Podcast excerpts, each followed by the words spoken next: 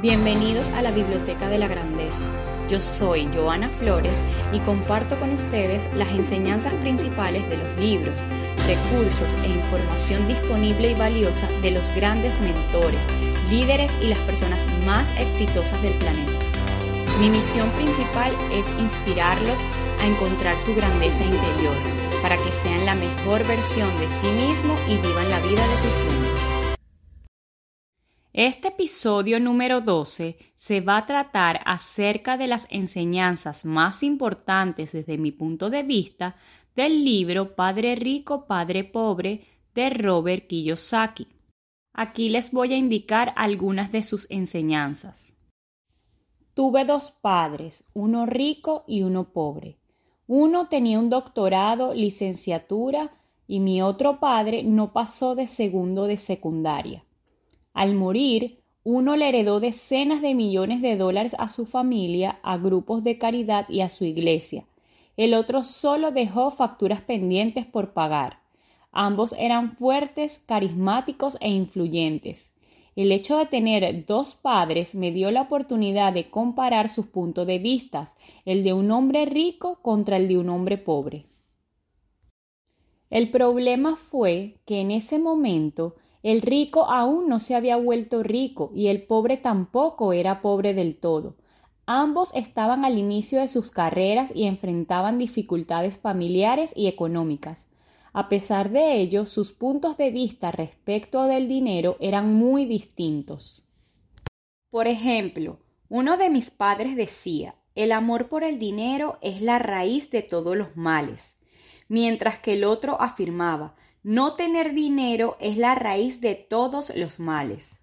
Una de las razones por las que la gente rica siempre puede generar más dinero y los pobres empobrecerse más es porque los temas financieros se enseñan en la escuela y no en la casa. Por ejemplo, uno de mis padres tenía la costumbre de decir no puedo darme ese lujo. El otro, en cambio, me prohibió repetir esas palabras él insistía en que en lugar de eso me preguntara qué tendría que hacer para darme ese lujo. La primera te deja sin opciones y la segunda te obliga a pensar para encontrar respuestas. Cabe señalar que mi padre rico no quería decir con esto que debía comprar todo lo que quisiera. En realidad él era un fanático del ejercicio mental y consideraba que el cerebro era la computadora más potente del mundo. Decía, mi cerebro se fortalece todos los días porque lo ejercito, y entre más fuerte se hace, más dinero puedo producir. Creía que afirmar no puedo darme el lujo escondía tras de sí una especie de flojera mental. Aunque mis dos padres trabajaron con ahínco, llegué a notar que en lo referente al dinero, uno de ellos dejaba que su cerebro se echara a dormir, en tanto el otro tenía la costumbre de ejercitarlo. A largo plazo, el resultado fue que uno se fortaleció en el aspecto económico y el otro se debilitó. Uno de mis padres me hacía esta recomendación. Estudia mucho para que puedas conseguir empleo en una compañía importante. El otro me recomendaba, estudia mucho para que encuentres una compañía importante y puedas adquirirla. Uno decía, no he podido volverme rico porque los tengo a ustedes, hijos. El otro afirmaba, debo ser millonario porque los tengo a ustedes, hijos. Uno nos alentaba a hablar de dinero y negocios a la hora de la cena, y el otro nos prohibió tocar esos temas en la mesa. Uno decía, si se trata de dinero, vete a la segura, no corras riesgos. El otro recomendaba, aprende a lidiar con los riesgos. Uno creía, la casa es nuestra mayor inversión y nuestro activo más importante. El otro sostenía, mi casa es un pasivo, y si para ti representa el activo más importante, estás en problemas. Uno de mis padres batalló bastante para ahorrar unos cuantos dólares. El otro realizó inversiones. Un padre me enseñó a redactar un currículo impresionante para conseguir un buen trabajo, el otro me enseñó cómo redactar sólidos planes financieros y de negocios para generar empleos. comprobé que la gente realmente le puede dar forma a su vida a partir de sus pensamientos. Mi padre pobre, por ejemplo, siempre decía jamás seré rico y su profecía se hizo realidad. Mi padre rico, por otra parte, siempre hablaba de sí mismo como una persona adinerada. Decía cosas como soy un hombre con dinero y la gente como yo no hace estas cosas. Mi padre rico decía, existe una gran diferencia entre ser pobre y estar en bancarrota. La bancarrota es temporal, la pobreza eterna. Mi padre pobre decía, no me interesa el dinero o el dinero no importa. Mi padre rico afirmaba, el dinero es poder. Uno de ellos quería que yo estudiara mucho, que obtuviera un título, que consiguiera un buen empleo y ganara dinero. El otro me animó a estudiar para volverme rico, a entender cómo funciona el dinero y de qué manera podía hacerlo trabajar para mí. Yo no trabajo para obtener dinero, me repetía constantemente. El dinero es el que trabaja para mí. Mi padre rico decía, si quieres ser rico, tienes que aprender a hacer dinero. ¿Y cómo hago dinero? le pregunté. Pues usa la cabeza, hijo.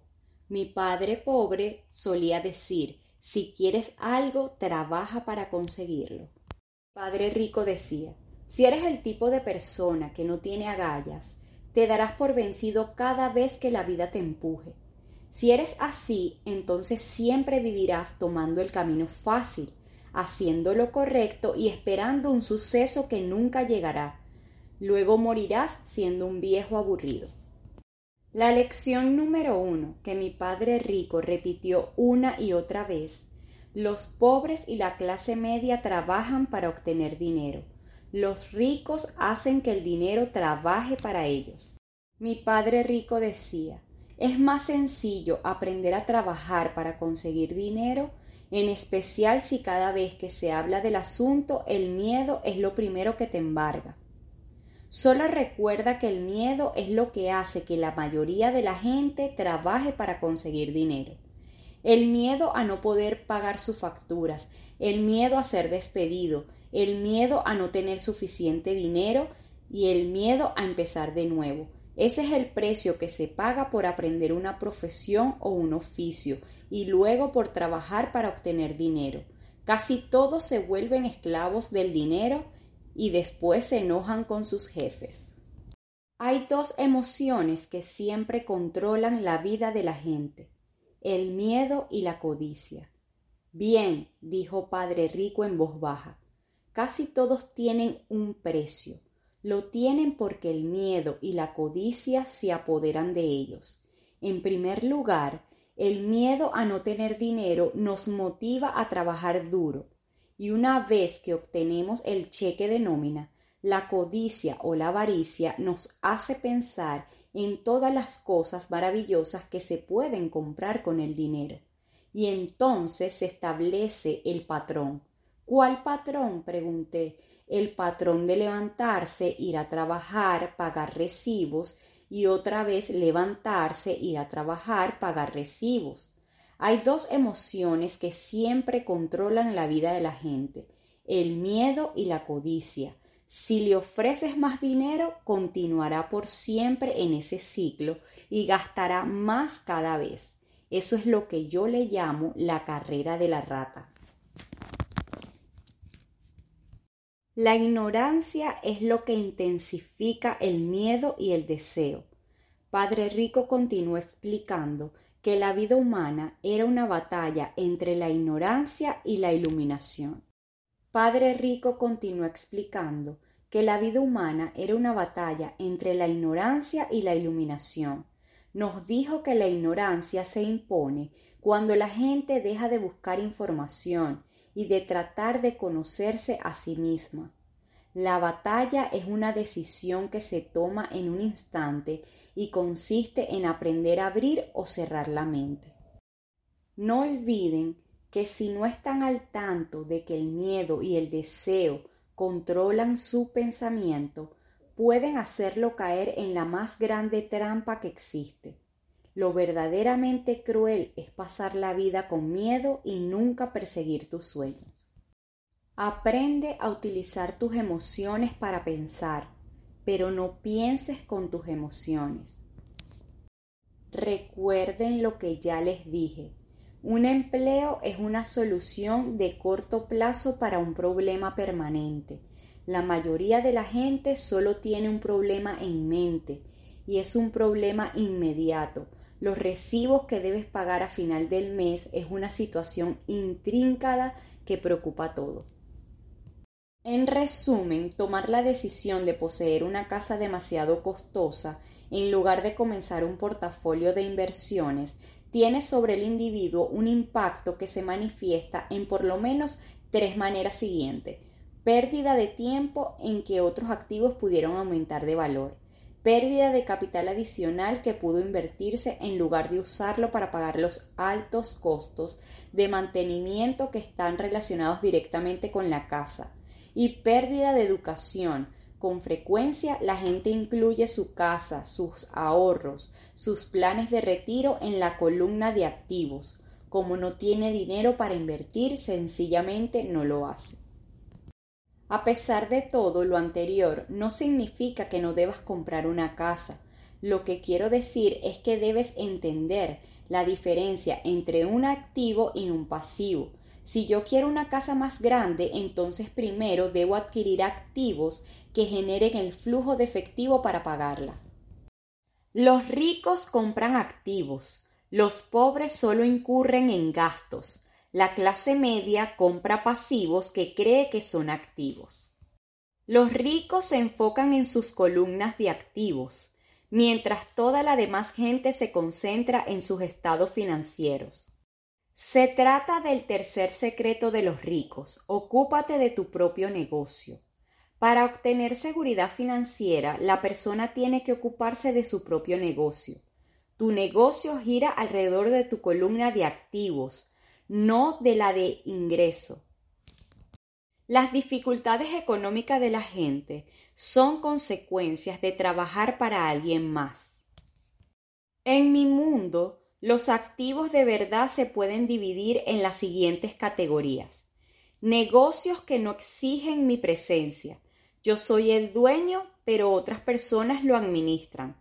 Si tengo que trabajar ahí, entonces no es negocio.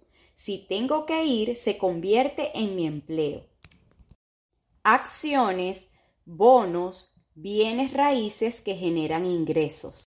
Pagarés o notas de deuda regalías por concepto de propiedad intelectual como música, guiones y patentes, cualquier cosa que valga, que genere ingresos o que aumente de valor y para la que haya un mercado dispuesto a comprar en cualquier momento.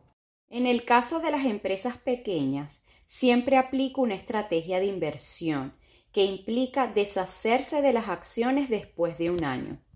Por otra parte, mi estrategia para bienes raíces consiste en empezar con poco e ir cambiando las propiedades por otras más grandes. De esa manera hay una demora en el pago de impuestos sobre las ganancias, lo cual permite que el valor de los inmuebles se incremente de forma dramática. Por lo general solo conservo los bienes raíces durante siete años. Los bienes raíces son un vehículo de inversión con grandes ventajas fiscales siempre y cuando sigas cambiando tus bienes inmuebles por otro de mayor valor. No tendrás que pagar impuestos sobre las ganancias hasta que liquides. La contabilidad es el alfabetismo financiero o la habilidad de leer números. Si quieres construir un imperio, esta habilidad te será primordial. El alfabetismo financiero te permite leer y entender estados financieros, lo cual a su vez te da la oportunidad de identificar los puntos fuertes y débiles de cualquier negocio. Invertir es la ciencia de hacer dinero con dinero. Involucra estrategias y fórmulas en la que se aplica la creatividad del lado derecho del cerebro. Comprensión de los mercados es entender los mercados también es una ciencia, es la ciencia de la oferta y la demanda. Si una corporación que contempla habilidades técnicas como las de la contabilidad, la inversión y el conocimiento de mercados, puede contribuir a un crecimiento explosivo, una persona que entiende las ventajas fiscales y la protección que puede brindar una corporación tiene la posibilidad de volverse rica en mucho menos tiempo que un empleado o el dueño único de un negocio pequeño. Una empresa puede hacer muchas cosas que un empleado no, como pagar gastos antes de pagar impuestos. Esta es una área de conocimiento muy emocionante. Los empleados ganan, pero como tienen que pagar impuestos, se ven obligados a sobrevivir con lo que les queda. Una empresa gana, gasta todo lo que puede y paga impuestos sobre el remanente. Esta es una de las lagunas legales y fiscales que aprovechan los ricos. La mente es el activo más poderoso que tenemos. Si la entrenamos bien, puede producir enorme riqueza en lo que parecerá solo un instante, Asimismo, una mente no entrenada puede producir el tipo de pobreza extrema que podría destruir a una familia por generaciones. Vender y comerciar se le dificulta a la mayoría de la gente debido al miedo al rechazo. Pero entre mejor sepas comunicarte, negociar y manejar tu miedo, más sencilla será tu vida. El mayor secreto de quienes tienen éxito es que el fracaso los inspira a ganar y gracias a eso no tienen miedo a perder.